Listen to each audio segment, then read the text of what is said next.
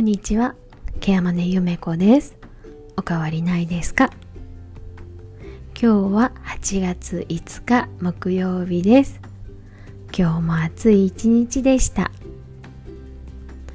今日は午後から通常のケアマネ業務とは違って保育部門の会議に出席をしてきました。なんかいつもと雰囲気の違う会議でまたあの私にとってはねあの仕事を始めた頃の元職がほぼなので、まあ、古巣に帰ったような気持ちになってまたちょっと気分がリフレッシュできた時間でした。え今日はそんな一日だったんですけれども今日の夕方に、えー、明らかになったことそして、えー、それをうちのケアマネージャーさんと話しながら困難ケースはケアマネが作るよねって改めて思った出来事についてお話をしたいと思います。先日から、えー、かなり支援の困難なケースだよねっていうことで関わっている事例についてです。で担当者自身もですねあのよそから来たケースなのでいやちょっとこれはややこしいかなってって。で、まあ、こんな経過があってうちに来てるような人なのでどんなくせ者なんだろうっていう、まあ、先入観も持った上で関わっていったわけなんですけれども。意外と一人の人として見た場合にね、まあ、確かに認知症はあるし性格に癖もあるけれどもそれほどでもないなっていう実感を感じたようです。そして、えー、今までの経過を前任者から聞いたわけなんですがどうも前任者とうまく噛み合わない。なんか情報も前任者はちゃんと持ってないようだし果たして自分はどう関わったらいいんだろうか。でケアマネは迷いました。なので実はケアマネはその前任者の前に関わっていたというか実際その問題の原因となった施設の方に問い合わせをしてみたんですね。まあ、施設と本人さんとの関係が悪くなってしまったっていうふうに聞いていたので、まあ、当事者にちょっと聞いてみようっていうことだったんですが問い合わせをした結果実は施設側は前任のケアマネージャーへの不信感不信感からサービスを中止したという事実が浮かび上がってきました。ケアマネージャーってあのいろんなことをたくさん調整したりする中でですね一番大事なことは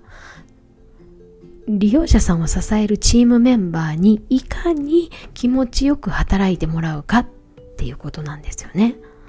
だからそのためには、まあ、えっと、いろんな調整をもう際にわたり、美に、美にわたり、際にわたり、あれ？ちょっと言葉が違うかな。美に入り才にわたりかな。もうとにかく細かいところまで、えっと、調整に入り、かつそれぞれに過不足がないかというのも、あの、時間を見ながらモニタリングを行っていくっていうことが必要になってくるんですね。そして時にケアマネージャーにフィードバックされる問題に対してはすぐにケアマネージャーは行動を起こすよあるいは行動を起こせないけれども頑張ってるよっていうのを見せていく一緒に頑張ってますよっていう姿勢を見せることってすごく大事なんですね。前任者はそれができなかったようです。なので何度も何度もフィードバックをした当事者というか事業者は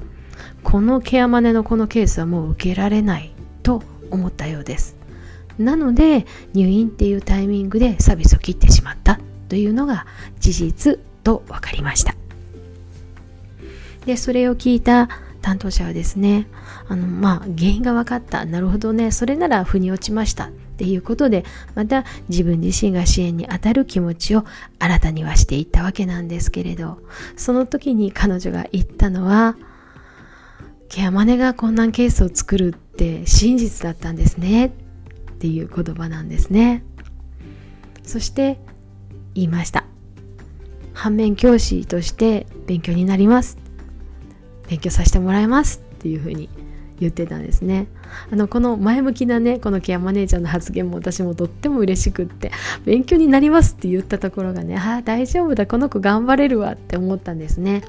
うん、確かにねあの事例自体ももうあのケース自体も少し調整は手間暇がかかる、まあ、いわゆる面倒くさいケースにはなっていると思うんですけれどもそれに対してあ勉強になるから頑張りますって言えるケアマネージャーがいるっていうことが私はとっても嬉しかったです。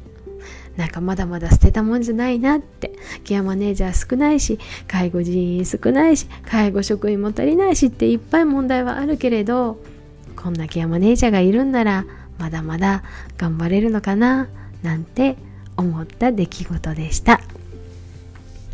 え今日はですね困難ケースはケアマネージャーが作るということについてお話をしてみました。最後まで聞いてくださってありがとうございました。ケアマネゆめこでした。また来ますね。